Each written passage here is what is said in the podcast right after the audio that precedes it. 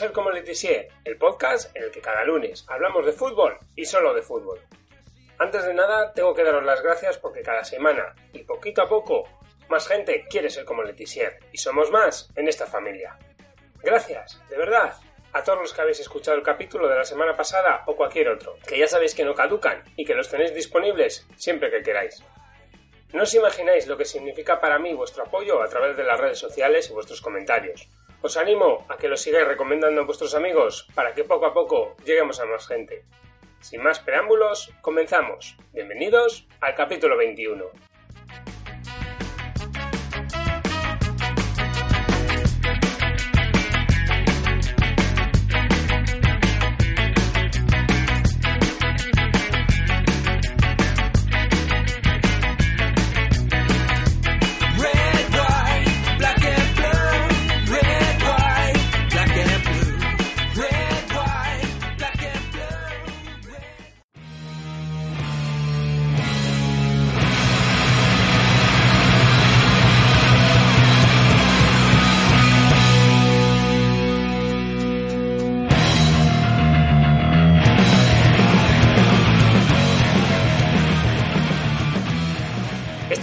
Quiero hablaros de una competición y de un fútbol que están creciendo mucho en los últimos años. Es Rusia y la Russian Premier League.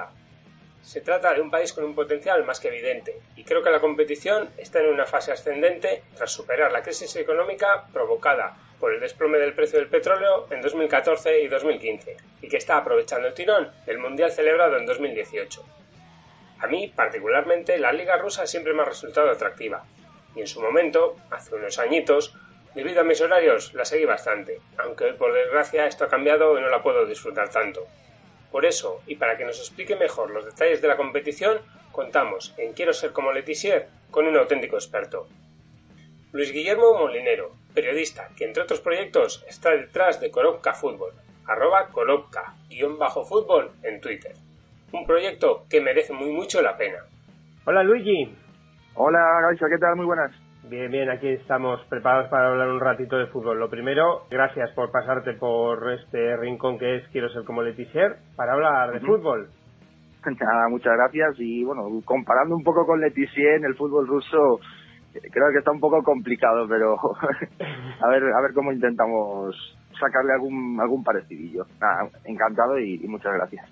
Vale, yo te he invitado a pasarte por aquí para hablar de nuestra pasión común por el fútbol y en concreto por el fútbol ruso. Mm, ¿Cómo surge Korovka Fútbol, tu proyecto sobre fútbol ruso?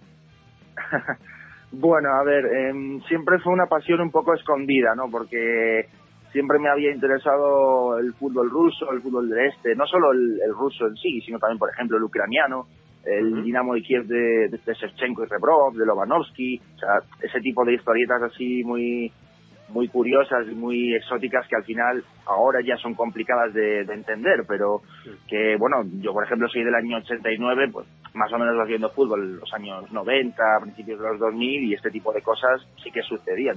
Pero claro, a la hora de, del día a día y de saber un poco la agenda, era un poco complicado seguir el fútbol del este, ¿no? Lo normal es, tú estás en España, pues sí que es España, Alemania, Inglaterra, Italia, lo normal pero pues llegó un día en el cual fue literal, ¿eh? estaba viendo un eh, Bayern de Múnich, eh, Bayern Leverkusen, creo que iban 4-0 al descanso, una cosa así, y, y, digo, pues mira, ya me he cansado y voy a empezar con el proyecto que tenía pensado, con el cual había hablado con un amigo unas semanas antes, porque bueno, tenemos una pasión así un poco similar, y nada, nos lo habíamos eh, hablado en, un bar, a ver si nos lanzábamos con esto, a ver qué tal, cuándo podría ser.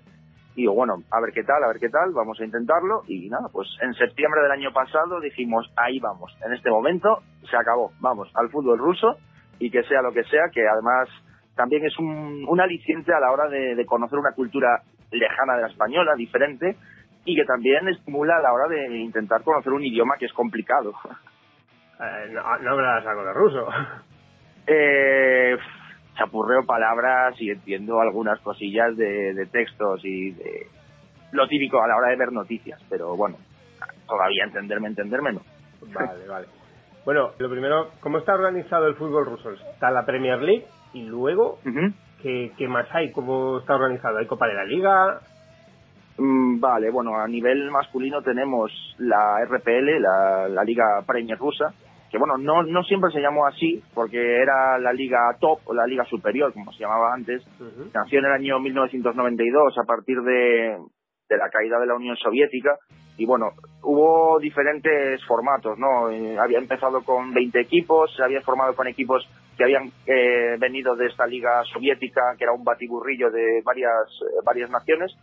Pero en 2002 ya sí que nació lo que es la actual, la actual liga rusa, que se formó con los 14 equipos que habían mantenido la categoría en la temporada pasada y dos ya que habían ascendido de la, de la segunda división. O sea, en formato actual tenemos eh, 16 equipos, de los cuales los tres primeros van a Champions League todavía en función de, del bombo 1, en el que todavía está metido Rusia, y eh, dos equipos que descienden de forma directa, de estos 16, o sea, el 15 y el 16 descenderían de forma directa, y el 14 y el 15 se juegan un playoff contra el tercero y el cuarto de la segunda división.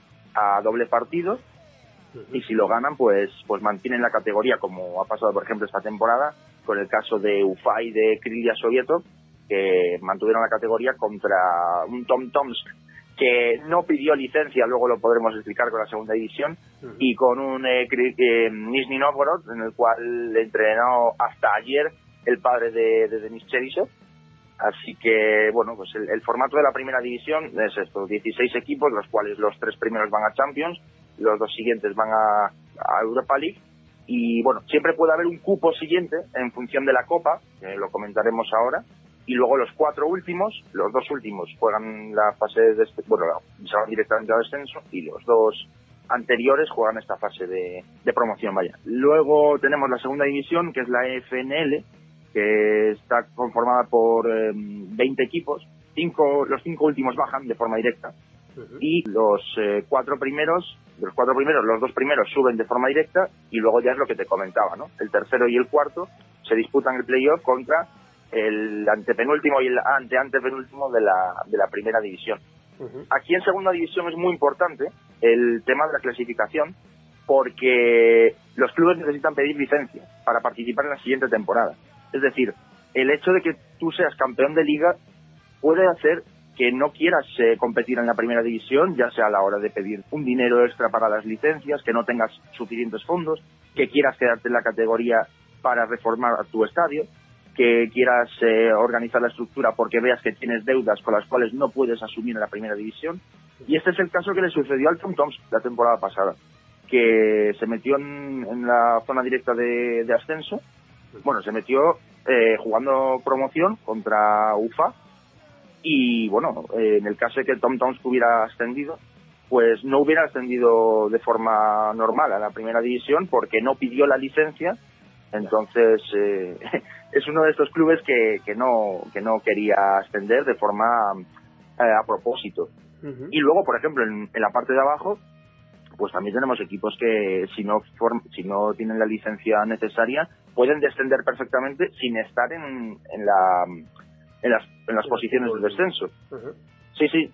Entonces, claro, es muy importante cada uno de los puestos, es muy importante que seas a lo mejor el primero de los que están en descenso o el último, porque dependiendo de las plazas que, que eh, concedan licencia o no la, la Federación Rusa, la RFS, pues no está confirmado del todo si puedes eh, estar en la primera en, en, la segunda división o si tienes que bajar.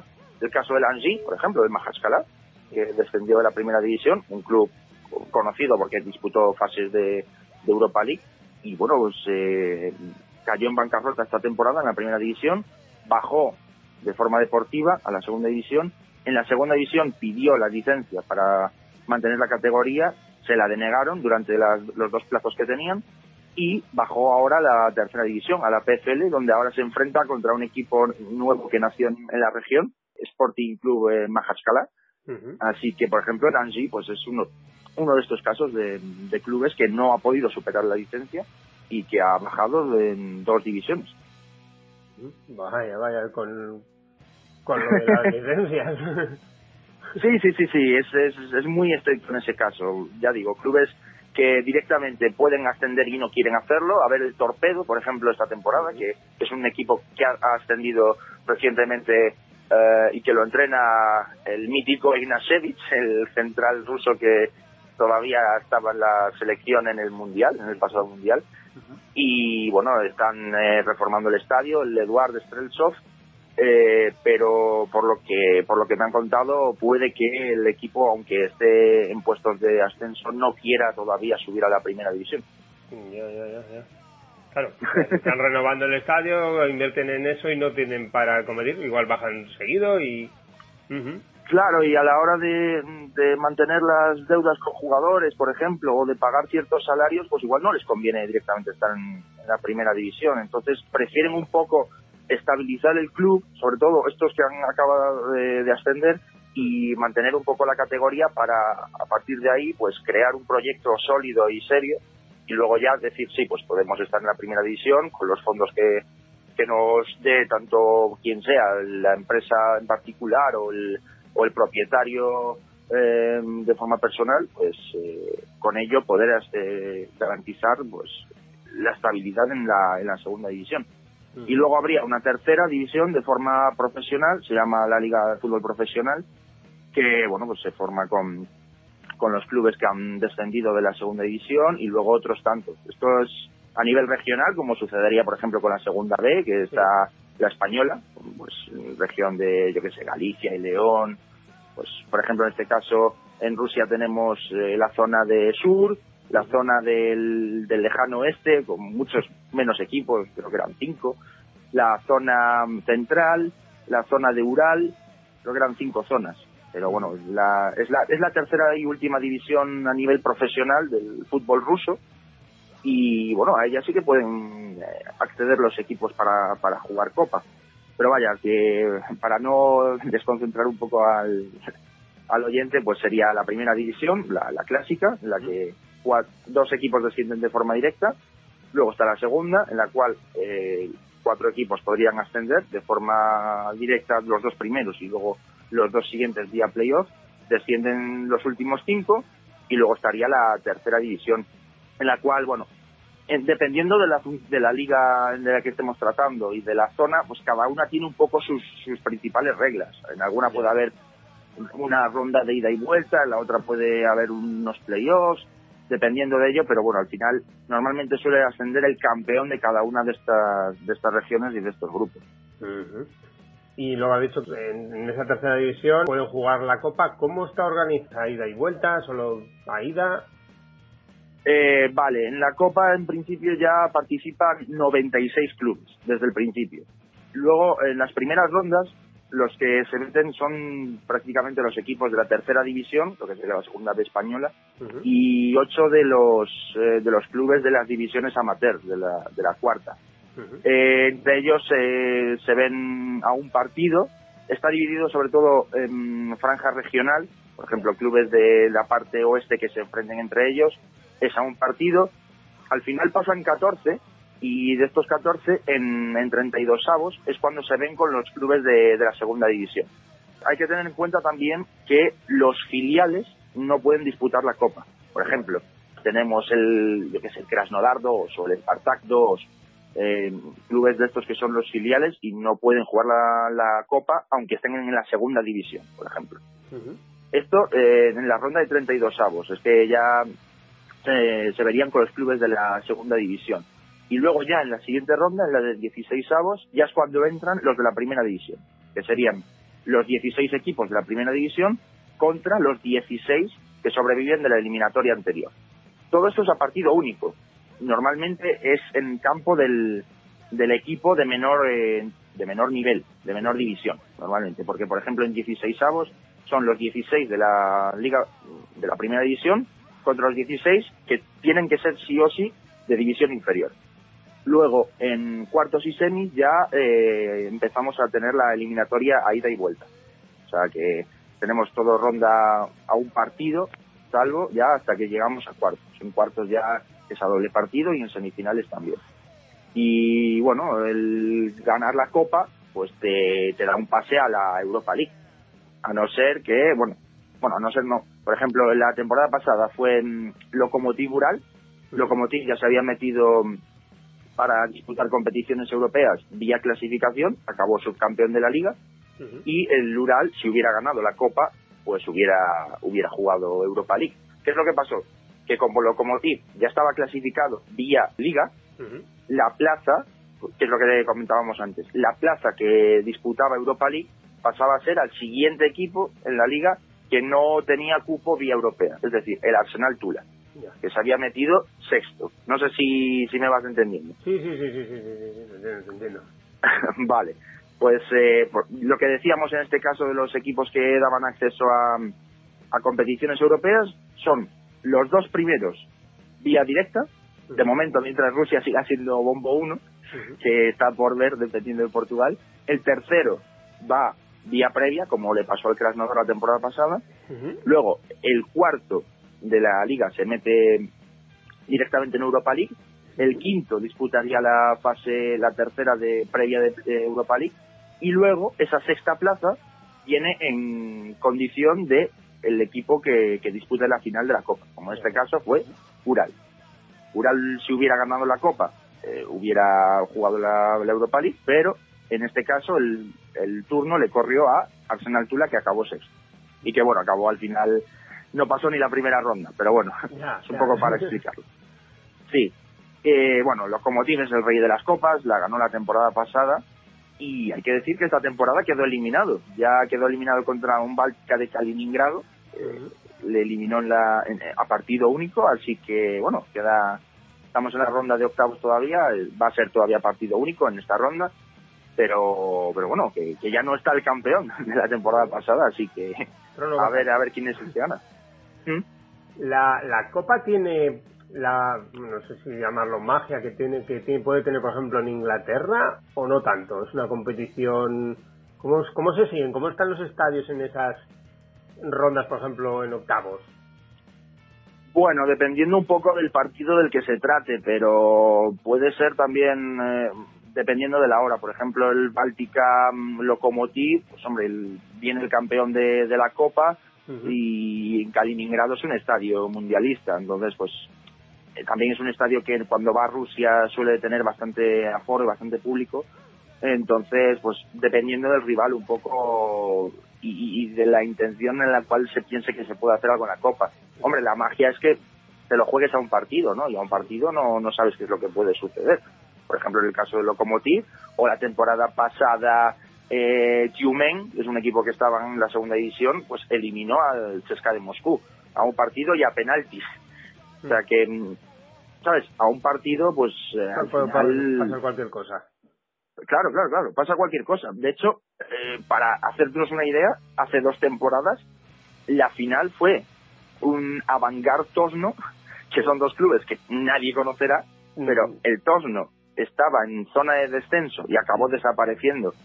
Estaba en zona de descenso durante ese proceso de, la final de Copa y el Avangar estaba en la segunda división para una final de Copa rusa. Ya, ya, ya, o sea, bueno, es lo bonito también de la Copa, ¿no? Que clubes humildes pues puedan llegar lejos y, oye, tener un título nacional en sus vitrinas.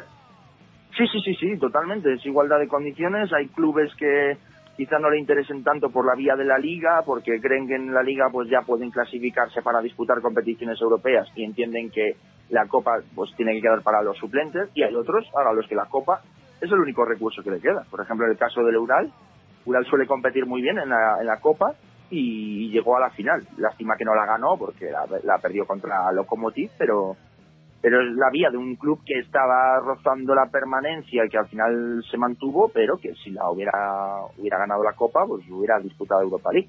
Y por ejemplo, en el caso de Arsenal, pues el pelear esa sexta plaza todavía, que aunque no te daba acceso a Europa League, pues el quedar sexto te da esa, esa plaza para, para jugar la Europa League. Muy, muy interesante. Eh, Para quien todavía no siga la Russian Premier League, no sé, si a ti te llama el presidente de la Federación Rusa, te dice, a ver Luigi, hazme un, un anuncio para el público español que nos queremos volcar en el público español para que vean la, nuestra competición.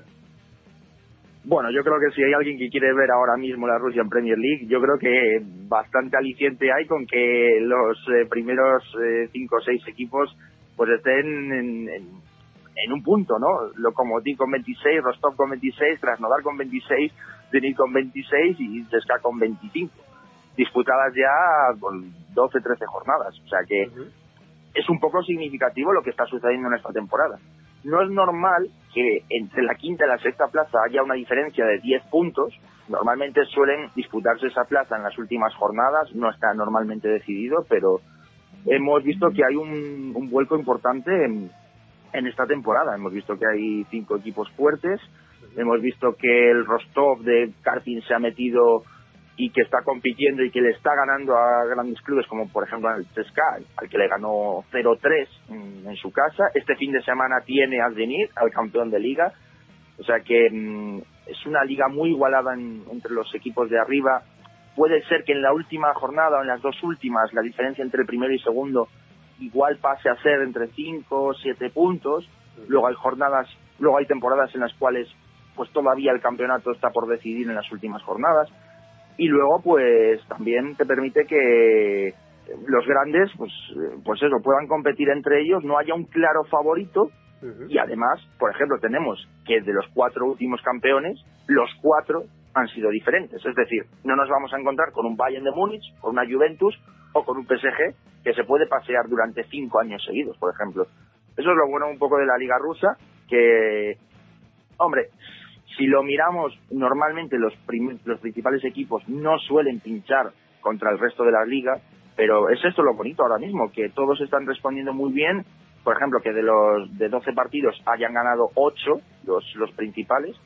Entonces, pues eh, yo creo que al final está muy bien. Y luego ya, si quieres el escándalo supremo, pues tenemos el VAR en un partido por jornada, que no está respondiendo muy bien está teniendo algunos problemas a la hora del arbitraje y clubes directamente que, se, que están protestando para que el jefe del, del departamento de arbitraje se vaya de una vez.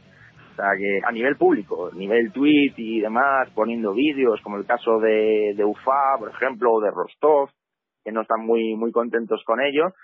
Y, luego, pues, eh, a nivel de calendario, también podemos decirlo, eh, la liga empieza normalmente a mediados de julio, tiene un, eh, un, recorrido de forma seguida hasta mediados de diciembre y ahí ya hace un parón. O sea, el, el, clima ruso ya te impide que, que eh, a finales de diciembre, enero y febrero sea imposible disputar la liga. No hay una, una forma posible para poder hacerlo.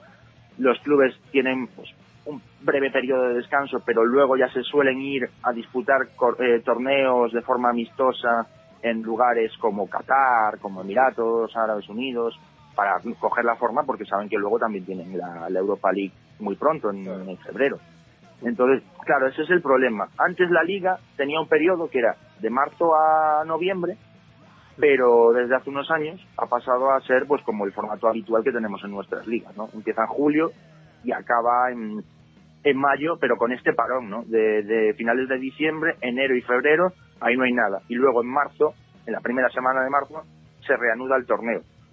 Entonces, bueno, en este aspecto, quien quiera ver la Liga Rusa y luego tomarse un descanso en, en Navidades, como por ejemplo puede ser nuestro caso, pues también, también puede venir muy bien. Pero nada, es, una liga muy competitiva en la cual, pues, quizá no el todos contra todos, igual a nivel como en la primera división inglesa, que yo creo que ahora también está disminuyendo un poco la competitividad y que los, los clubes pequeños también compiten inferiormente contra los, los principales, pero pues eso, los, los candidatos al título y a zonas europeas lo están dando todo y está siendo muy, muy apasionante.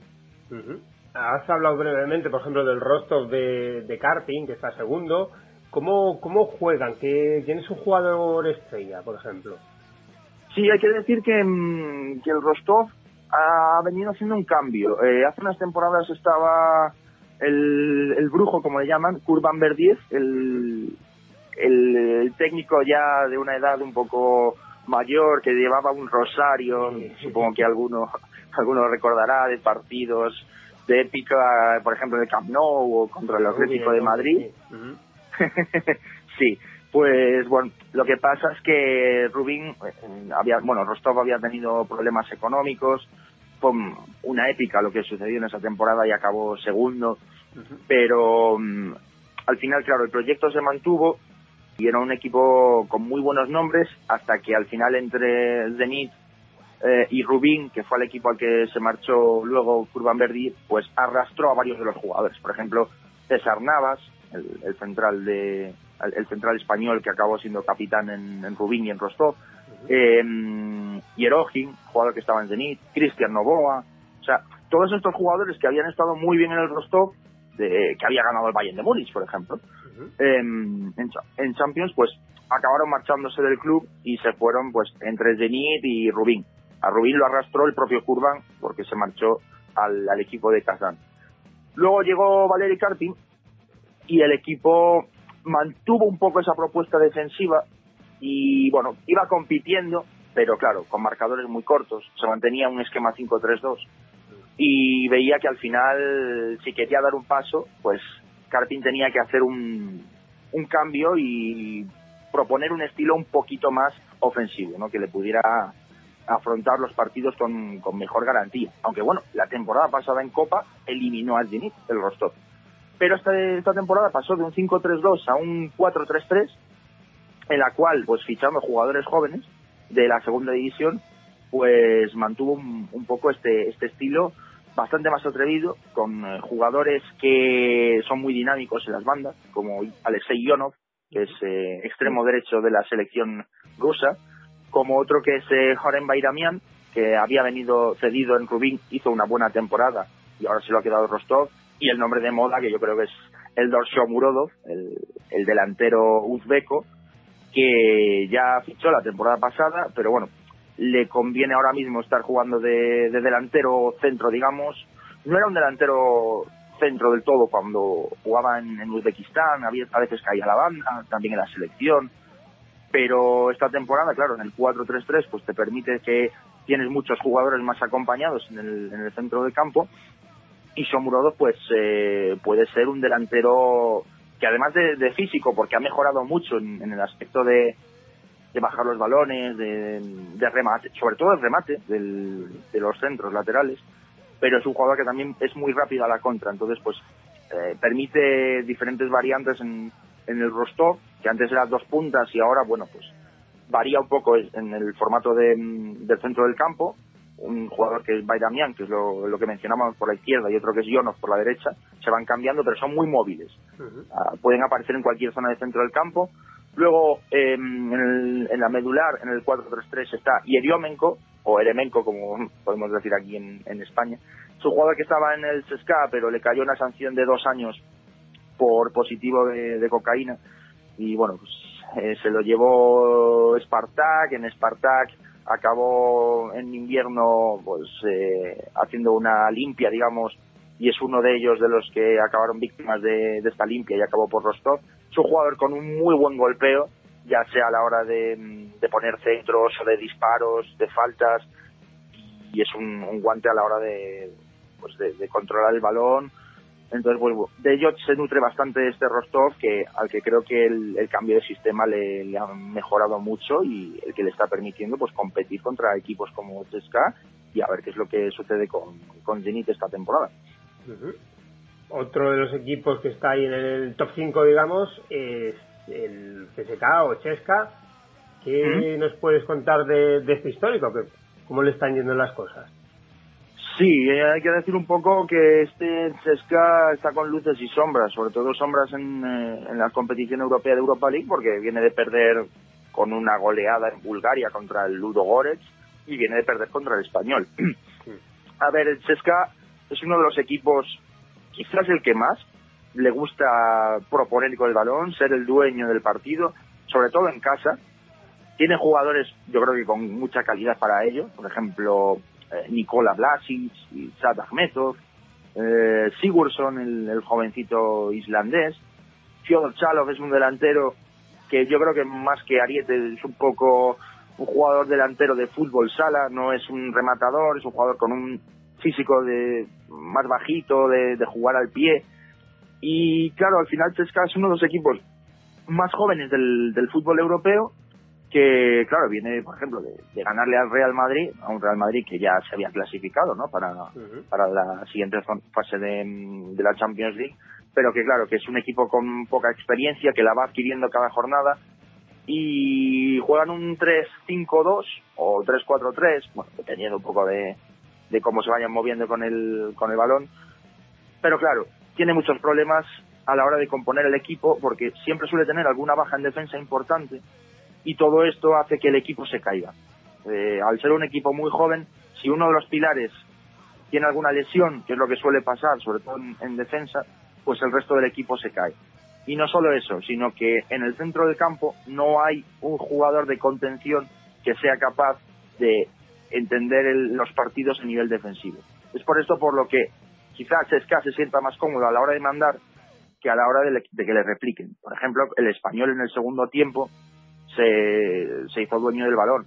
O el Krasnodar, cuando fue el Cesca Krasnodar, que en la primera parte fue una paliza del equipo moscovita, pero en la segunda parte el Krasnodar tenía que remontar y acabó marcando dos goles y casi empatando el partido. Entonces, pues, es un equipo que en Rusia, en Rusia le dejan jugar al Cesca, que acabe, que, que ahogue al, rival eh, por todos lados, como pueda, sobre todo con, con la vía de Blasic y de Mario Fernández, del lateral brasileño, que es uno de los imponentes en, la banda derecha. Es un jugador con un físico de metro noventa y además te puede hacer un poco de extremo, que remata las faltas como si fuera un central. O sea que es un poco un equipo imponente en ese aspecto a la hora de mandar, de proponer, pero claro, con cierta falta de físico, porque Zagoev está lesionado ya desde hace tiempo, uno de los jugadores con mayor talento en el club. Goncharенko no termina de recuperarlo. Luego, lo, dicho, en defensa siempre hay algún jugador que se cae. Víctor Basin viene de una lesión de rodilla y acaba de volver a ser intervenido. Ha vuelto ahora a los entrenamientos. Laterales izquierdos no tienen de forma mm, habitual. Shenikov suele ser el, el, habitual, pero en este caso también venía de una lesión importante y ha ido parcheando Goncharenko, pero no tiene otro lateral izquierdo de mucho nivel para ello. No hay un delantero, por ejemplo, para sustituir a Chalo. De hecho, la, el fichaje de un delantero centro es prioridad extrema y absoluta en el equipo para el mercado de invierno, aunque han intentado fichar a gente como, como Komlichenko, el, el delantero que ha debutado con la selección rusa. Pero bueno, el equipo checo, el Nada Boleslav, al final que si cesión con opción de compra, que si no había opción de compra, que si sí, bueno, al final se quedó en, nada, así que es un equipo que si los partidos los, los resuelve al principio, bien, pero como no resuelva los partidos se puede meter en problemas por este error de juventud que hace que le falte demasiado carácter. Otro de los equipos que están ahí arriba, que hace poco también además ha enfrentado al Getafe, es el Krasnodar. Sí. Eh, está jugando en Europa y está arriba en la Russian Premier League. ¿Cómo juegan? ¿Quiénes son sus, hombres importantes? Sí, el Krasnodar quizás es el equipo menos ruso de los principales. Es un equipo formado con varios jugadores latinos, como por ejemplo Ari, el, delantero brasileño que se nacionalizó ruso y que ya es internacional desde hace un par de años. También es, por ejemplo, Tony Villena, que es uno de los fichajes que acaba de llegar, el, jugador de los de Países Bajos. Está también eh, Víctor Claesson, el, jugador sueco que se rompió en el partido de Suecia contra España, se rompió la rodilla y ya todavía parece que no le vamos a poder ver esta temporada, pero es el jugador con mejor promedio a la hora de goles, más asistencias, una de las estrellas de, del torneo. Está Ramírez, el, el ecuatoriano de lateral izquierdo. Pero claro, este Krasnodar es un equipo que tiene mucha calidad, pero ha conformado un poco mal la plantilla. ¿Por qué? Porque el centro del campo era mejor. La temporada pasada tenían a Charles Caboret, uno de los medios centros defensivos de, la liga, muy físico, de Burkina Faso, que era un poco el que permitía que Krasnodar se expusiera a la hora de atacar y él pudiera rectificar. Pero claro, se fue gratis a Dinamo, el club no le quiso renovar porque, bueno, intentó renovar, pero a un cierto dinero que el jugador no aceptaba. Y también se marchó Mauricio Pereira, que quizás es uno de los jugadores del Krasnodar más decisivos, más importantes, un interior media punta, con un tren inferior muy bajo, jugador muy muy muy muy válido para para el juego rápido y la fluidez rápida del Krasnodar a nivel de, de mandar con el balón, Y claro, pues estas dos pérdidas han hecho que Krasnodar se tuviera que reinventar un poco, pero no ha sabido no ha sabido hacerlo, ha tenido demasiada desgracia porque el jugador que iba a ser medio centro se lesionó en junio en una con una lesión de hombro para seis meses, Yuri Gazinski, jugador internacional ruso que venía jugando en el doble pivote con Roman Zovnin en, en la selección rusa, por ejemplo, en el Mundial, se lesionó para seis meses y pues Krasnodar ya se quedó sin un pivote defensivo. Entonces, pues claro, la, la marcha de estos dos jugadores hace que, que, como un poco en el caso de Chesca, sea un equipo muy lastrado por, las bajas. Por ejemplo, René Cabela vino como el fichaje estrella y se rompió en, en Atenas contra Olympiacos. Entonces, claro, pues vamos juntando todo esto. Es una plantilla que, claro, si ficha sobre todo jugadores de ataque, pero no atrás, pues también lo acaba pagando. Los centrales suelen ser tres de confianza y quizá dos de ellos sean los intocables, pero cuando hay algún problema siempre se acaba notando.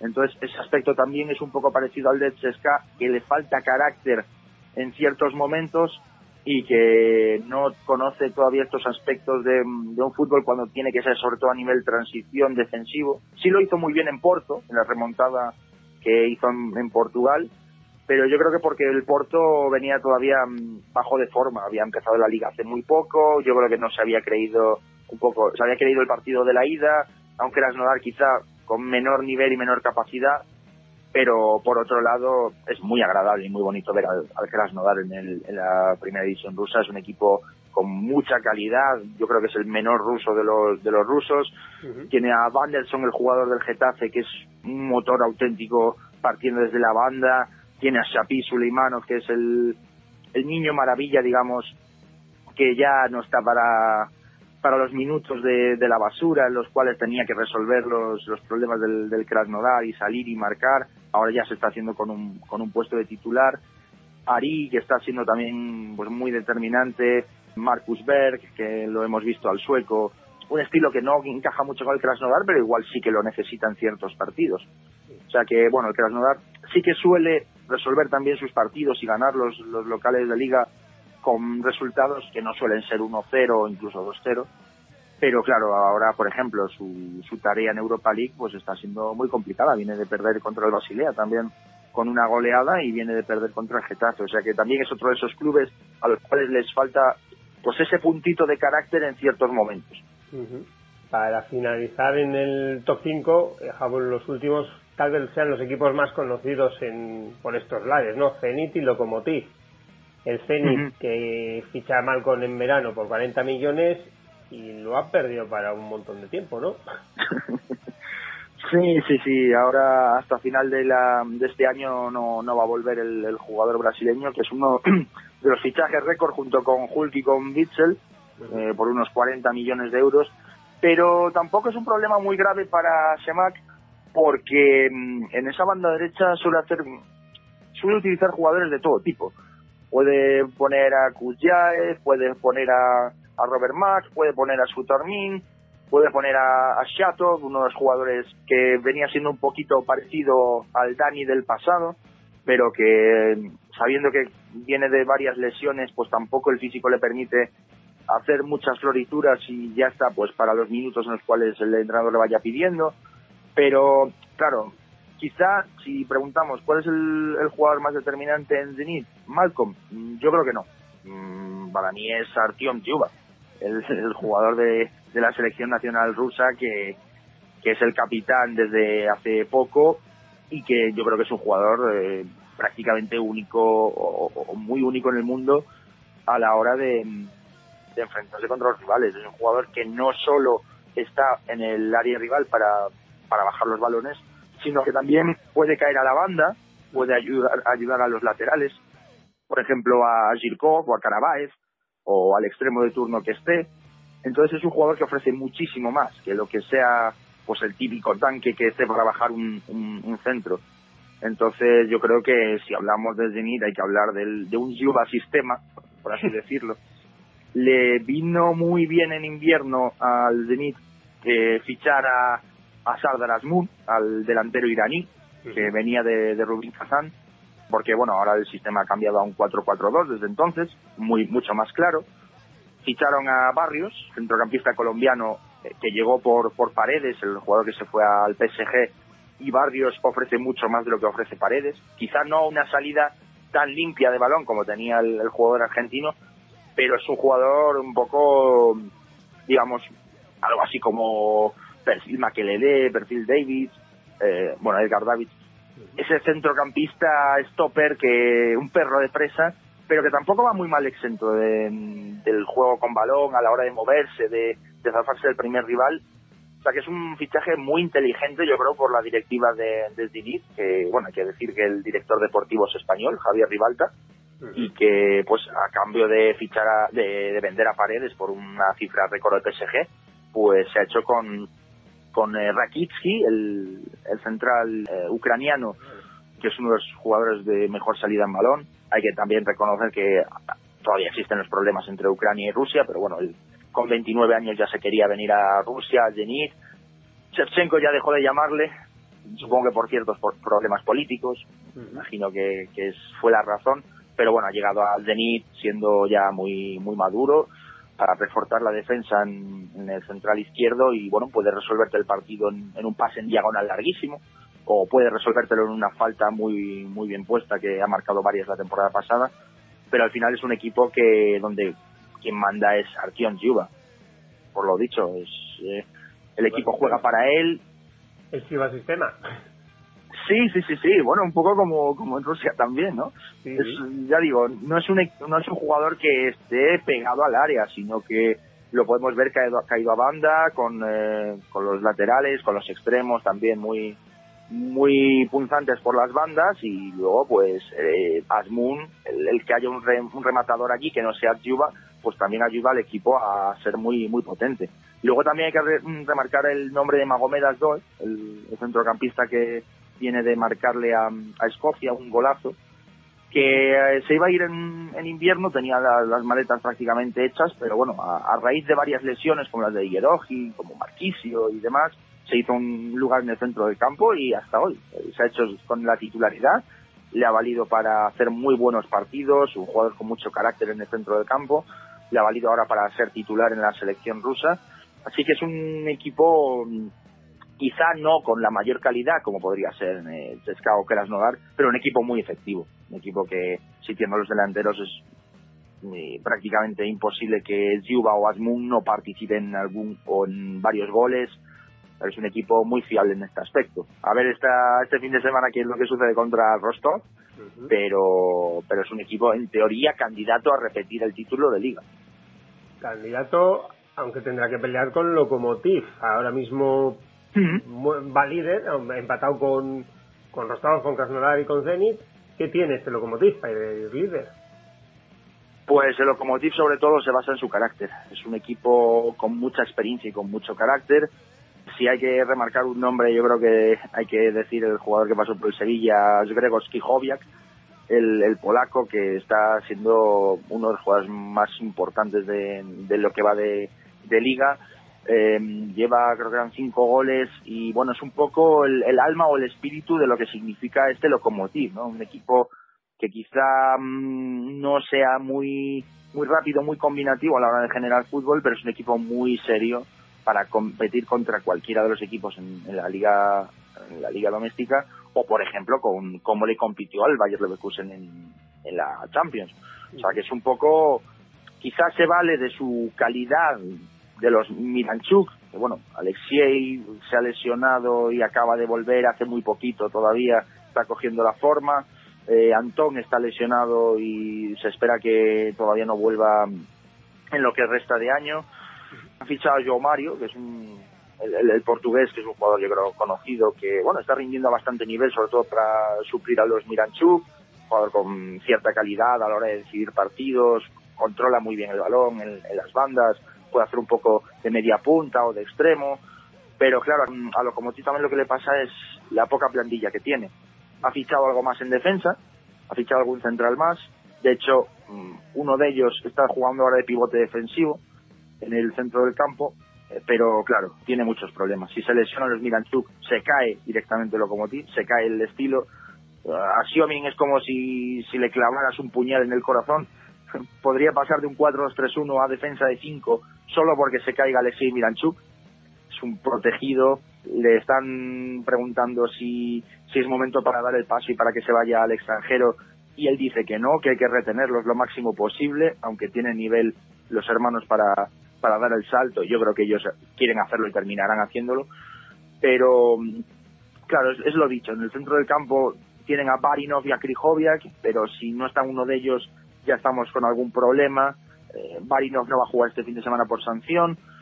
Entonces, pues es un equipo con 11, 12, 13 jugadores muy buenos, de mucha calidad, que pueden decidirte los partidos, el caso de Smolo, de los Miranchuk, de João Mario, de Krijoviak, a la hora de carácter en el centro del campo, pero si uno de ellos se lesiona, pues nos metemos en algún problema, el, el Lokomotiv pasa a ser un equipo más defensivo de lo que debería, a cerrar partidos con 0-1, 1-0 si puede, y bueno, pues valerse de, de sus pequeños tramos, pero bueno, de momento no hay una gran plaga de jugadores lesionados de sus estrellas y lo está intentando paliar con, pues eso, con Ismolo, con, con Joao Mario, ahora es Dinov, se lesionó contra el Atlético de Madrid, está trabajando para volver al campo, no se sabe si volverá contra la Juventus, igual todavía no, pero pero a Lokomotiv más que nada su ADN que digamos es eh, es el carácter que muestra no la seriedad que muestra con la cual puede competir contra cualquier equipo y de hecho lo dijo Krijoviak con este carácter le podemos competir a cualquiera, le podemos ganar a cualquiera. Por ejemplo, le ganaron a, a, le ganaron al, al Bayer Leverkusen. O sea que, a falta de plantilla, la seriedad, la sobriedad con la que trabaja el equipo moscovita de, del ferrocarril hay que tenerlo muy en cuenta. Viene de ser subcampeón en liga. Nos has hecho un análisis estupendo de, evidentemente, los cinco favoritos al título. Y te pido que te mojes tú con cuál de ellos te quedas favorito. Yo creo que por plantilla, por estabilidad, por proyecto, debería repetir la liga Zenit. Ya se tendrían que caer un poco de forma directa Asmung y Zuba a la vez para que el equipo tuviera algún cierto problema. Pero plantilla creo que tiene suficiente.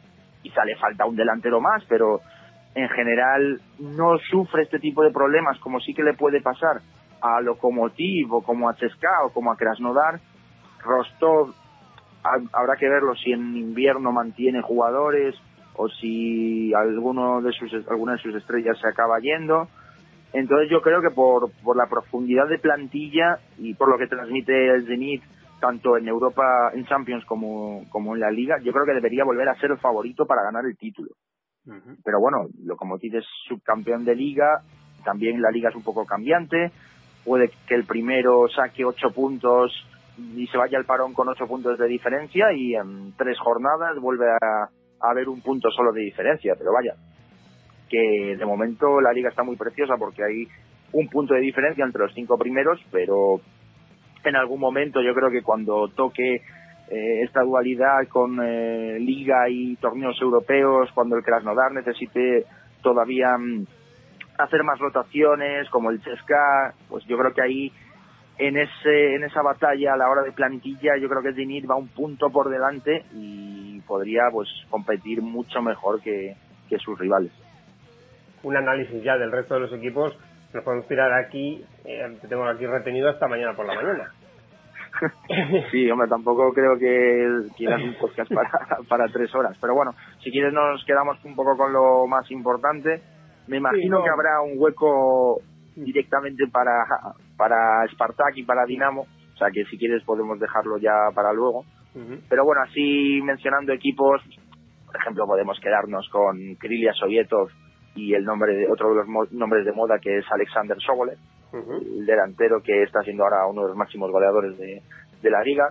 Un jugador que vendría a ser un poco el mini Zuba, digamos, es un jugador, bastante parecido, un metro noventa y cinco, que te remata todo lo que le pongas en el área, pero que también trabaja fuera, que tiene cierta calidad.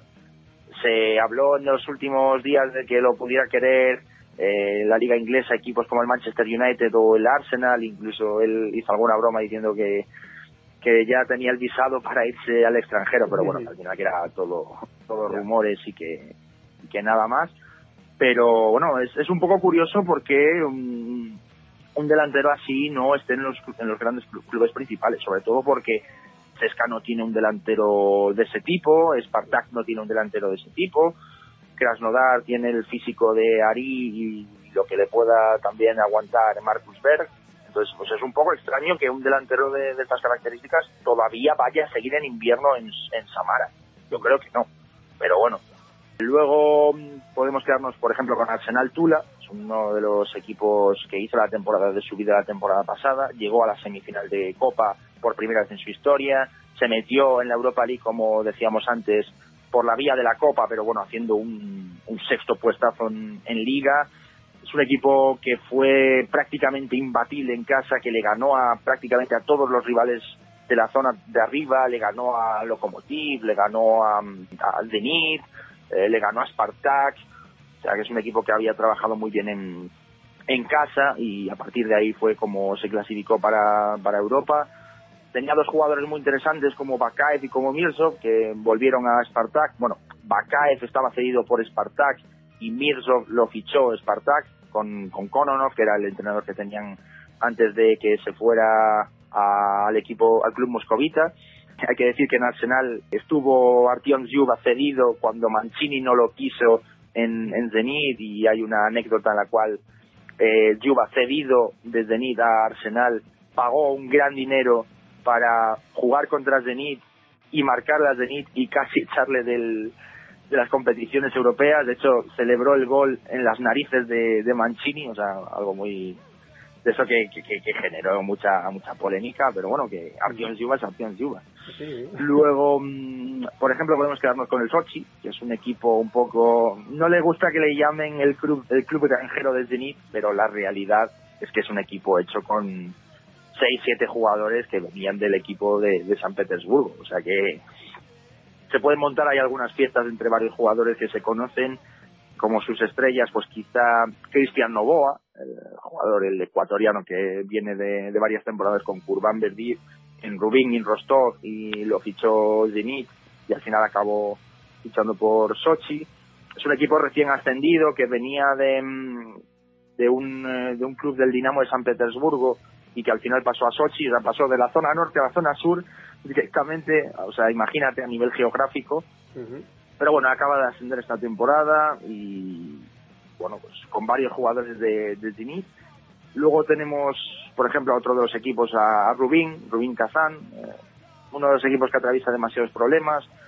El estadio es una maravilla, pero es demasiado frío, los, los aficionados no van a verle mucho el equipo venía deprimido con, con Curván la temporada pasada y ha habido un cambio de entrenador que eh, ha creado unas expectativas mayores en las cuales pues se pensaba que el, equipo podría acabar en, Europa League, pero el, entrenador acabó siendo sancionado porque no tiene el permiso adecuado para entrenar en, en el club de, Kazán y, al final pues se ha tenido que meter a Eduardo Docampo, que es un entrenador español vasco, no sé si, si, lo conocerás. No, me, no, me, no tengo el gusto.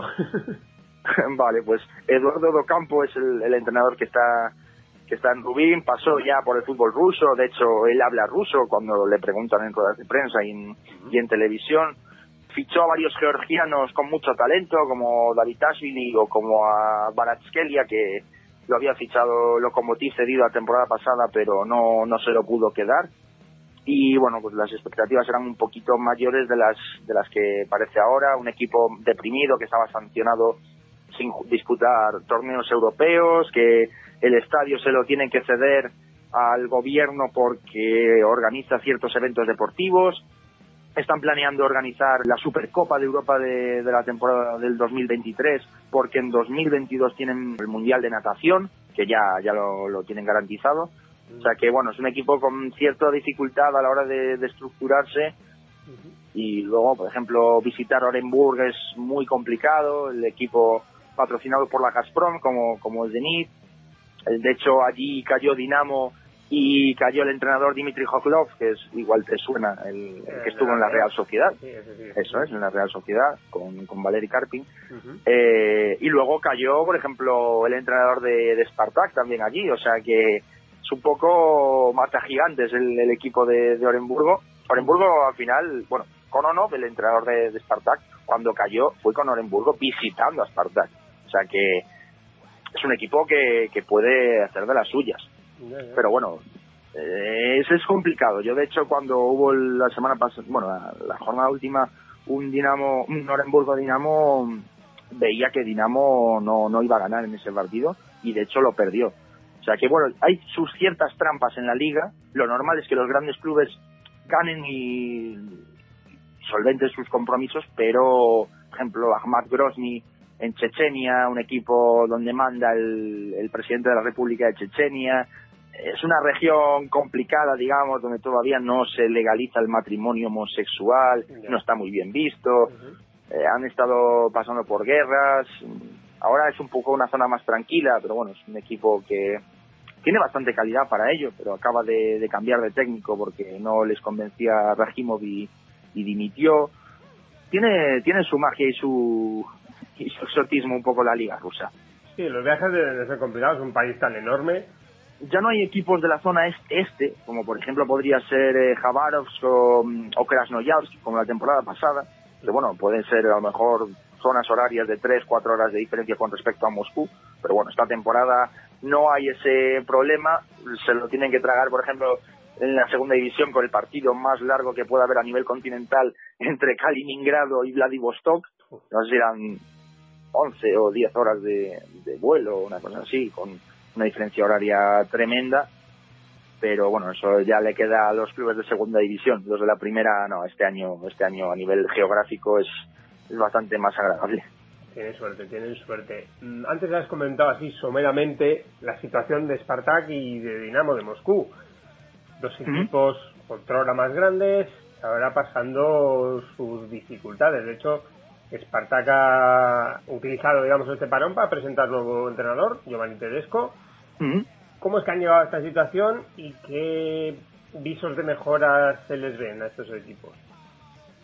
Bueno, para empezar, tenemos una declaración de los últimos días del, del propietario de Leonid Fetun diciendo que él piensa que espera que en 2022 Spartak gane la Liga o la Copa y en 2023 se va. Así tal cual lo acaba de decir. O sea que eso es un poco la, explicación de lo que es eh, este Spartak. Es un equipo que ganó la liga hace tres temporadas con máximo carrera, pero que, bueno, también tenía que hacer un cierto orden estructural, los jugadores iban siendo un poquito más veteranos y, bueno, es para, para recordarlo es el equipo del pueblo, el equipo que ganó seis ligas prácticamente seguidas cuando nació la, la liga rusa en, en finales de los años 90, o sea que eh, esa dinastía ya no la hay, pero bueno, Spartak es el equipo importante del fútbol ruso. Pero claro, al ser tan importante también te permite que las exigencias y, las necesidades sean mayores. Y claro, nos encontramos con un panorama en el cual Carrera acabó, acabó fulminado de, ser técnico, hubo problemas importantes en el vestuario con Glushakov, que era el capitán, pero siempre estuvo en guerra con, con la afición, eh, le culpaban de ser, eh, bueno, de llevarse mal con, con el entrenador y de tirar tierra sobre el vestuario, cargando contra el entrenador, hablando mal de él, con el vestuario y de, intentando un poco hacerle la cama. Así que al final echaron a carrera. El entrenador que vino era Riancho, que también es español, pero bueno, acabó siendo un interino y también pues, duró demasiado poco.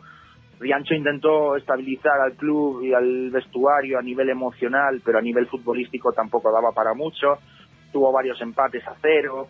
Luego, cuando Riancho se fue, llegó Kononov, que es el entrenador que estaba en, Arsenal Tula, que lo había hecho muy bien en el equipo de Tula, este equipo que decíamos que fue muy sólido a nivel local. Y bueno, con él el, proyecto tenía que, que ser también de un poco transición de los jugadores jóvenes que estaban llegando al equipo, pero también dándole un poco el final a ciertos jugadores con, con veteranía. Claro, estamos en el, en el proceso en el cual los veteranos se fueron, prácticamente todos, salvo uno, Yesenko, el lateral derecho, y los jugadores que han llegado, pues son demasiados, son, son nuevos, hay jugadores jóvenes para ciertas posiciones en las cuales pues todavía no están preparados para ello.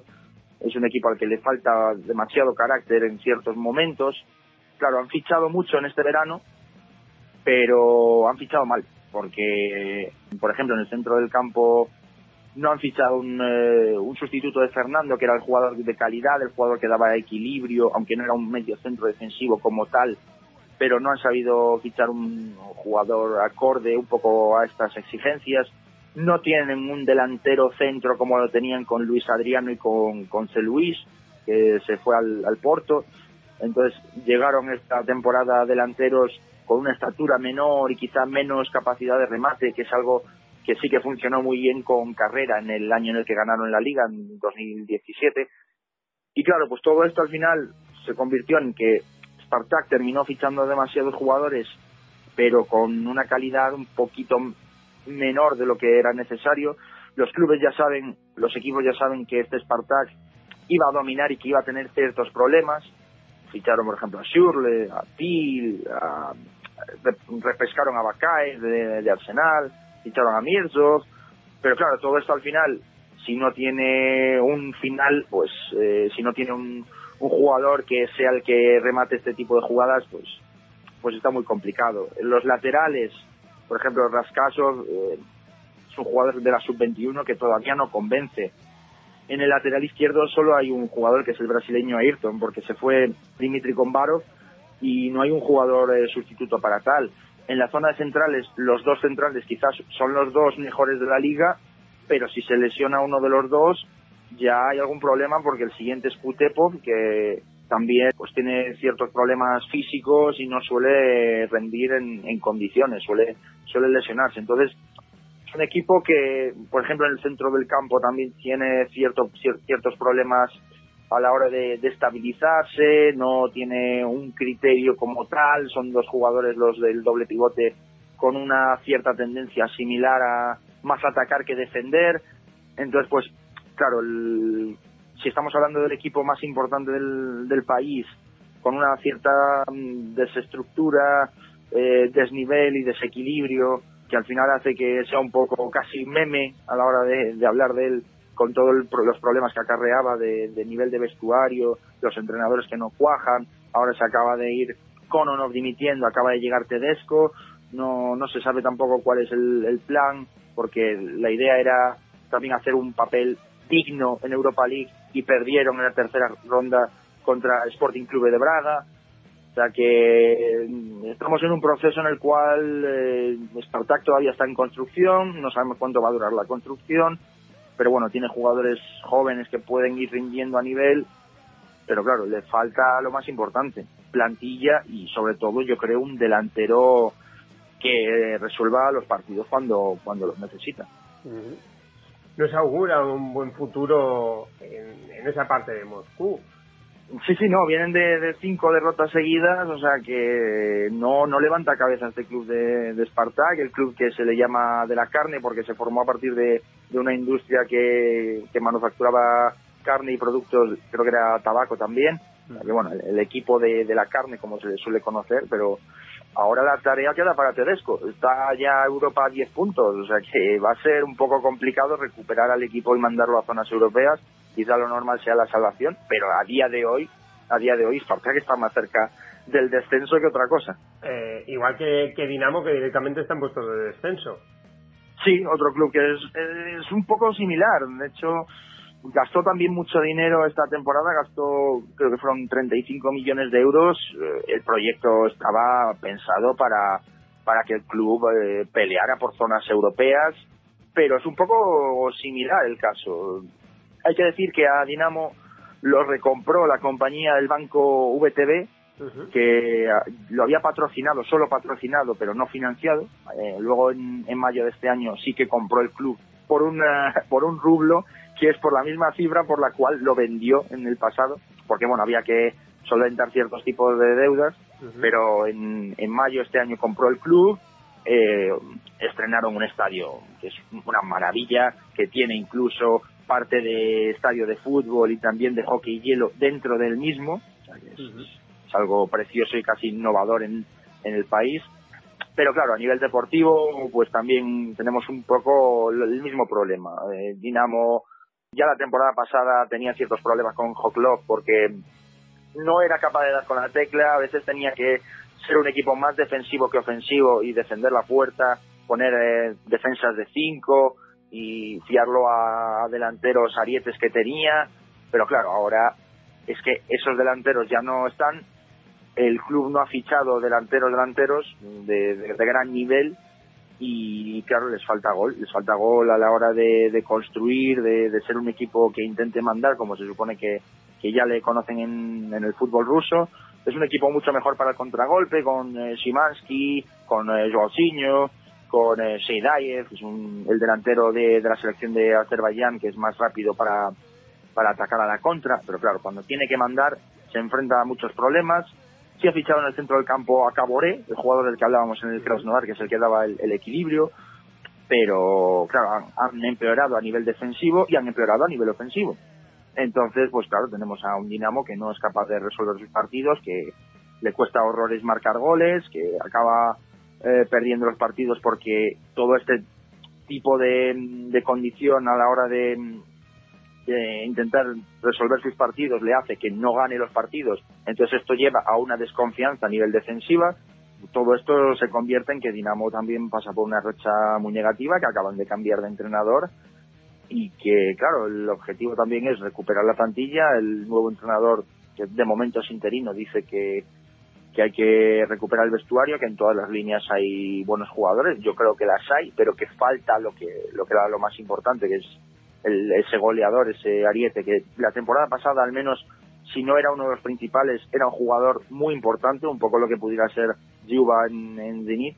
Este año ya no está ni Lutsenko ni, ni Marco, entonces eh, pues esta temporada les está costando eso y claro, no, no tienen el delantero, ficharon a Ike Boom, que es un delantero mucho más móvil que venía de UFA, el delantero con eh, el máximo goleador de la historia del club del Pascor Costán, de, UFA, pero pues eso, les falta el, ese puntito a la hora de, ganar los partidos, a la hora de, madurarlos, de entenderlos, y por ejemplo van a Orenburgo y pierden, entonces, pues nos encontramos en, una espiral peligrosa para un Dinamo que ahora mismo, pues también está peleando por mantener la categoría. Bien, eh, después de ese análisis fantástico, yo he empezado a tomar notas de todos los nombres que me estabas contando porque estoy con la boca abierta. Creo que este es un podcast de los que hay que coger el papel y boli desde el principio y ir anotando. Es un análisis fantástico de la Russian Premier League ¿hacia dónde crees que camina la competición? Porque yo creo que después de la crisis del, precio del petróleo 2014, 2015, ahí la, liga como el país, al final las ligas, las competiciones deportivas son un poquito el reflejo del país. Está un poquito como de mm. capa caída, pero creo que han sabido aprovechar muy bien el, el empuje de un mundial. Con un mundial le pasó a Barcelona en el 92, en unas Olimpiadas, se construyen infraestructuras, estadios fantásticos, eh, creo que se está levantando. ¿Hacia dónde crees que apunta la, competición? Sí, bueno, hay que decir que en Rusia el, plan del Mundial eh, le ayuda sobre todo porque es un país que de cara al exterior tiene demasiados estereotipos.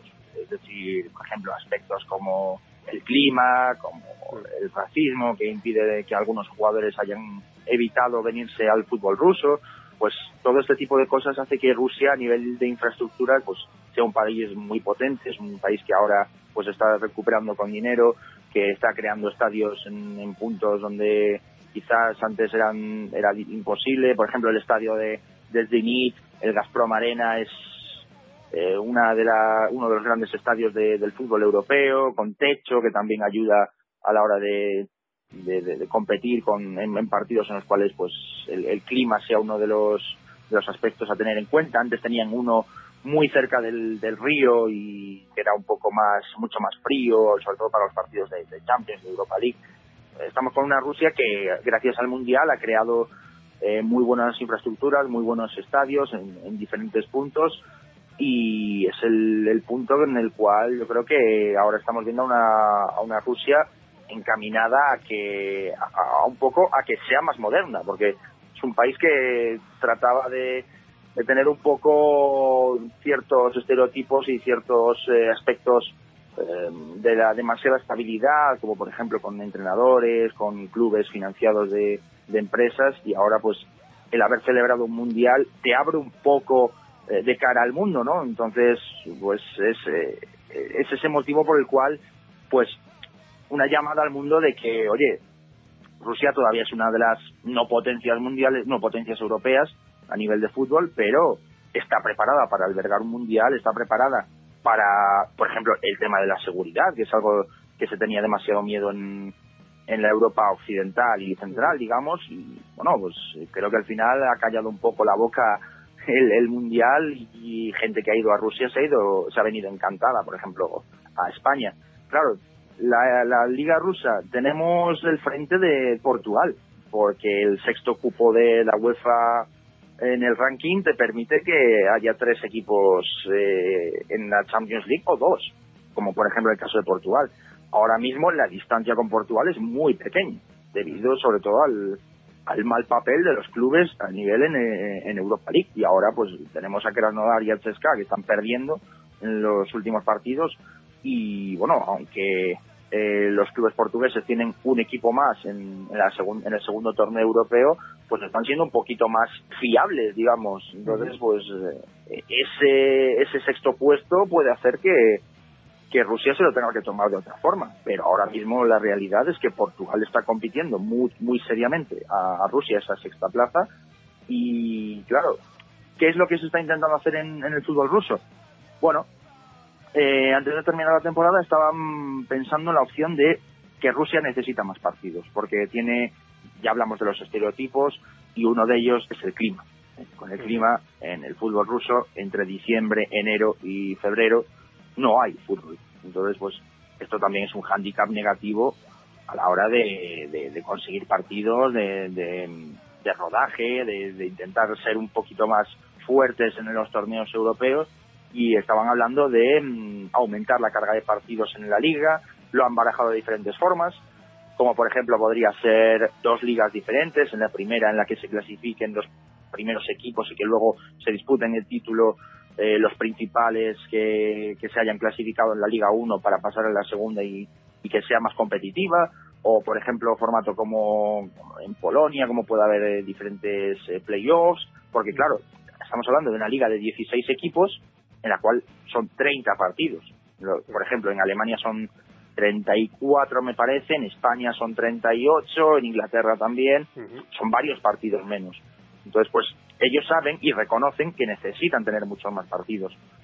Es complicado porque, claro, no les puedes pedir pecho a los 16 clubes porque hay algunos los cuales a nivel financiero es imposible. Entonces, claro, estamos con esa disyuntiva de qué es lo que se puede hacer en el fútbol ruso para ser más competitivos, porque ahora la inyección financiera de los grandes eh, europeos pues hace que, que no puedan competir los rusos por, prácticamente. Por ejemplo, cuando el Lokomotiv fue contra el Atlético de Madrid hace dos temporadas, pues se recibió una goleada impresionante. Entonces, pues están intentando ver diferentes formas, sobre todo pues esa, a la hora de aumentar los partidos. Ahora la temporada que viene van a meter una regla en la cual em, van a participar o quieren que participen ocho extranjeros en el campo eh, al mismo tiempo, pero que sean solo esos ocho los que formen parte de la plantilla Claro, esto es un problema a la hora eh, actual porque hay plantillas, como por ejemplo Krasnodar y Zenit, que tienen bastantes más extranjeros que ocho. Entonces, claro, van a tener que, hacer algún cierto vacío. Claro, no, no, no, no se sabe si acabando contratos, vendiendo o, cómo, pero es la normativa que están puesta para la temporada que viene. En teoría, los extranjeros vendrían para ser jugadores importantes, muy importantes en la liga, porque son ocho los únicos que pueden estar en la plantilla, y al mismo tiempo tienes que cubrir la plantilla con más rusos. Claro, no sabemos con qué tipo de rusos, si con rusos de gran nivel, si con rusos de mediano nivel para cubrir, para cubrir plantilla, si estos rusos van a jugar o si van a jugar solo los ocho extranjeros que, que vayan a llegar de cierto nivel, como por ejemplo el caso de Malcolm en Zenit. Entonces, pues claro, estamos en ese proceso en el cual el fútbol ruso sabe que se tiene que hacer un cierto proyecto, pero en el cual, claro, estamos viendo que, Portugal nos está pisando los talones y que, claro, estamos mirando cómo, cómo ser mucho más competitivos de, cara al fútbol europeo. Quizá lo más acorde, lo más estimulante, lo más positivo sea a nivel nacional, claro, con la selección. Ya metida al europeo. Claro, eh, precisamente ya para acabar quería hablar también de la selección, que a mí me parece que ha tenido una transformación importante también en parte gracias al Mundial, porque yo me acuerdo, recuerdo haber visto a la selección rusa en la Copa Confederaciones previa a su propio Mundial y su papel no fue nada bueno. Y sin embargo, en el Mundial eh, nadie los esperaba. Eh, ¿Cuáles son un poquito las claves de esa selección, de esta nueva selección rusa, ya clasificada, como bien dices, para la Euro del año que viene? Y eh, me gustaría también que me hablases un poquito del trabajo de, del técnico, de Cherchesov. Mm.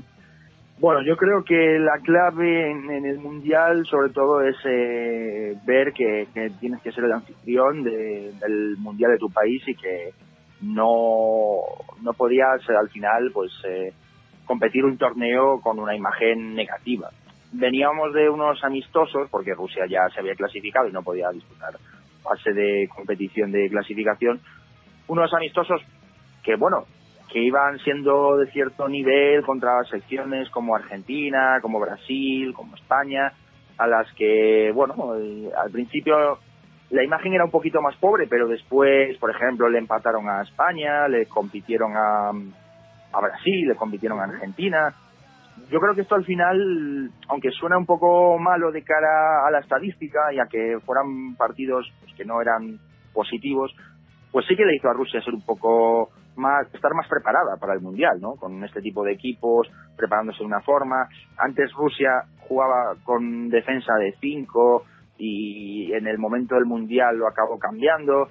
Entonces, pues eh, Cherchesov es un seleccionador demasiado, digamos, muy estricto, muy serio, muy con los aspectos muy claros y yo creo que al final eh, el grupo, hombre, prácticamente yo creo que era asequible, aunque Rusia venía siendo la peor selección para el Mundial, pues al final, hombre, un grupo con Arabia Saudí, con Egipto y con Uruguay no era del todo imposible como para, para clasificarse.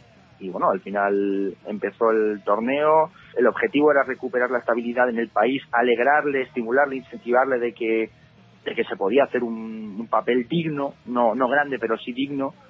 Y bueno, pues al final tenemos a Cherchesov que quizá a nivel de seleccionador no, no, no, sea, un seleccionador demasiado punzante en esos aspectos de las cosas como yo las digo y de aquí no nos movemos y no va a haber mucha diferencia de, de lo que de lo que ponga yo pero claro veníamos de, de dar mala imagen en, en, estos partidos anteriores, sobre todo en los amistosos anteriores a, a, estas elecciones importantes, y el día del Mundial pues cambió todo, ¿no? Una victoria muy contundente contra Arabia Saudí, con el, el aliciente y el, ánimo de, disputar la, el Mundial en tu propia casa, creo que al final fue una de las claves. Como otra, yo creo que es eh, pues eh, la, la madurez, la, la, auténtica madurez de, un Artion Chuba que, ha pasado a ser el capitán de la selección, no solo el capitán dentro del campo, sino fuera.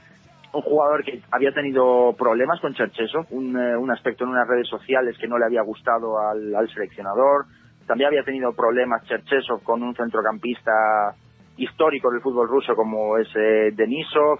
Entonces, claro, a nivel de vestuario también era difícil recuperarlo. Pero bueno, luego, pues esto, el, empezar el Mundial convenciendo, el que Yuba recuperase la paz con, con Chercheso, pues hizo que, que volviera un poco todo a su cauce, ¿no? Entonces, creo que el entenderse entre ellos dos y que todo el mundo trabajase para Chercheso y que jugases en tu casa y que fueras ganando muy bien, con un Golovin que hizo un gran mundial, por, bueno, al final vino todo a raíz de una lesión un poco que no, no era lo que nos hubiera gustado, pero Alan Dagol se lesionó, Cherisev acabó haciendo el, Mundial de su vida, con golazos impresionantes, eh, luego Mario Fernández metiendo a, a la selección casi, casi, casi en la semifinal, mandándola a la prórroga y penaltis contra Croacia. Entonces un poco el, el partir de underground, digamos, el,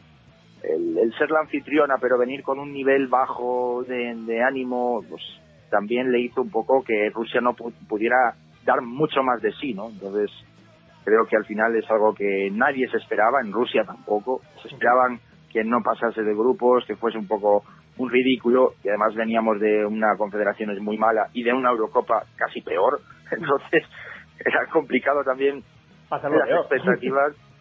Claro, pues eh, eh, era demasiado complicado entender que las expectativas fuesen mayores, pero partido a partido, como diría Simeone, pues nos ha nos ha callado un poco la boca esta, esta selección rusa que luego en el siguiente proceso pues ya hemos tenido en UEFA Nations League dando muy bien la cara, perdiendo en los últimos instantes contra Suecia, pero bueno, ahí en, en la Liga B casi casi rozando el ascenso a la A y luego en esta fase de grupos pues prácticamente bordándolo, perdió solo contra Bélgica, goleando a Chipre, goleando a Escocia, que yo creo que es un poco lo decepcionante, yo creo, del grupo, que una Escocia que no sea tan competitiva en este aspecto. Queda el partido contra Bélgica todavía para ver si Rusia puede ser la, primera y, bueno, pues, acceder de forma de líder al torneo, aunque bueno, Bélgica es la, la principal en el, en el ranking FIFA, es la número uno y en teoría lo normal es que Bélgica gane, pero bueno, con las dos selecciones ya metidas, pues eh, no, no se sabe nunca y oportunidad también para ver a jugadores jóvenes, como el caso de, Dimitri Barinov, con el caso de Chalov, que está llamado para el sub-21 para jugar la fase de, del europeo, pero que también puede volver a la selección, jugadores como Chistiakov, que se está llamando la atención en Rostov y todavía no ha debutado, o sea que esta clasificación ya prematura, digamos que también puede ser un proceso para que la selección vaya mm, sacando a nuevos jugadores jóvenes porque es una selección veterana que cuando acabe el europeo va a tener que dar un cierto cambio de generación, jugadores con 28, 29 años, la mayoría de ellos que al final van a tener que dar el paso para, para, el, para el Mundial de Qatar y bueno, no sabemos tampoco si Cherchesov renovará y mantendrá el cargo hasta Qatar o si igual no, no quiere seguir en la selección y solo tiene que dejar a otro. Pero bueno, es el tener un entrenador estricto en su, en su condición y, y sobre todo para recuperar la estabilidad en el país, en la selección, pues creo que ha venido muy bien el, trabajo de un seleccionador al que hay que tener muy en cuenta. Pues parece que el futuro le va a sonreír a esta Rusia y bueno, yo solo me queda darte las gracias por todo tu tiempo, por el análisis fantástico de la Russian Premier League y también de la selección rusa. Y darte las gracias también por pasarte por, ¿por qué no sé cómo les dije, a charlar de fútbol y a descubrirnos la Russian Premier League y el fútbol ruso. Sí, bueno, yo creo que nos tiraríamos más tiempo aquí hablando, pero tampoco sería plan pasarnos horas y horas, porque bueno, a ver, a quien le guste le puede encantar, ¿no? Y a lo mejor querría escuchar un, podcast más, más largo. Pero bueno, tampoco queríamos asfixiar a, los, a los oyentes. Así que nada, de todas formas, eh, cualquier duda, cualquier cuestión o, lo que queráis, pues aquí estamos para cualquier otra cita. Y nada, animaros si queréis a que veáis una liga muy competitiva, en la cual ahora mismo pues está todo igualado en la parte de arriba, en la cual podéis tener ese, descanso como hablábamos en diciembre, en la cual podemos esperar qué es lo que pasa con el aspecto de Portugal y Rusia, mm, luego el aspecto también de la, de la selección, cómo puede competir en un torneo en el cual pues la fase de grupos tradicional no te permite tener rivales del nivel que puedan acudir al europeo. Y claro, es un poco lo que no podemos saber cómo puede competir Rusia contra los equipos de su nivel, digamos, a la hora de, por ejemplo, ciertos aspectos defensivos, como por ejemplo, eh, no hay un portero garantizado en la selección después de la retirada de Akin Entonces, pues bueno, ese tipo de, cositas que el fútbol ruso te aleja un poco de lo que es lo, habitual, pero partidazos como por ejemplo el del Zenit Rostov yo creo que va a estar muy bien y sobre todo cómo puede competir, por ejemplo, Lokomotiv y Zenit en esta fase de grupos de Champions League, a dónde puede llegar y si remonta un poco Chesca y Krasnodar, ¿no? Contra, contra los equipos españoles en, en esta Europa League. O sea que, nada, tenemos demasiadas cosas por aquí, por, por el frente ruso, que yo creo que os podemos animar a que, a que os lancéis con ello cuando queráis.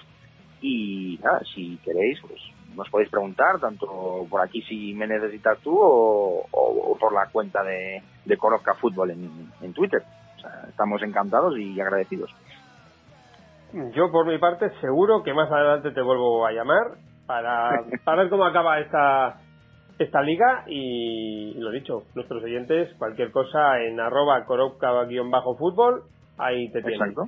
Pues nada, un placer haber estado todo este tiempo con, contigo y lo mismo que, que encantadísimo de, estar en un programa como Letizier. No, no sé ahora mismo qué jugador todavía podría compararlo con él porque estamos hablando de, pura magia, yo creo. Pero bueno, eh, encantados de, estar en este podcast tan completo, tan intenso y un placer, por supuesto.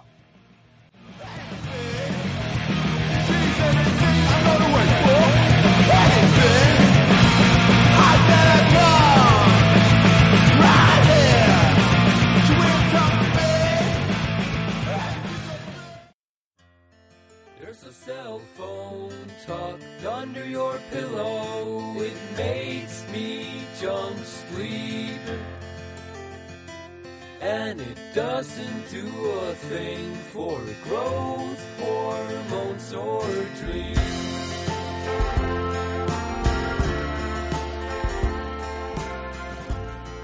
Y con las notas del Weapons de la Rocks vamos cerrando el capítulo de esta semana.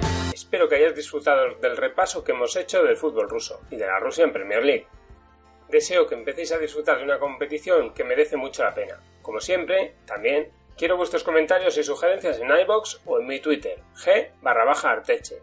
También podéis escucharme en Spreaker, Spotify, Apple Podcast y Google Podcast. Si os ha gustado, por favor, dadme un me gusta en iBox. Y si sois de más, darle 5 estrellas en Apple Podcast. Esta semana os quiero comentar una novedad. Si os gusta este proyecto y queréis apoyarlo de verdad, podéis pasaros por el blog quiero ser como letisier.blogspot.com y abajo, a la izquierda o dentro de cada episodio encontraréis un botón de donación. Si pensáis que el trabajo que hago merece ser apoyado, usadlo. Seguid vosotros, mis oyentes, quienes decidáis hacia dónde va este proyecto. Evidentemente esa donación no es obligatoria y los podcasts seguirán como hasta ahora. Pero si queréis más contenidos, apoyar el podcast para que sea posible.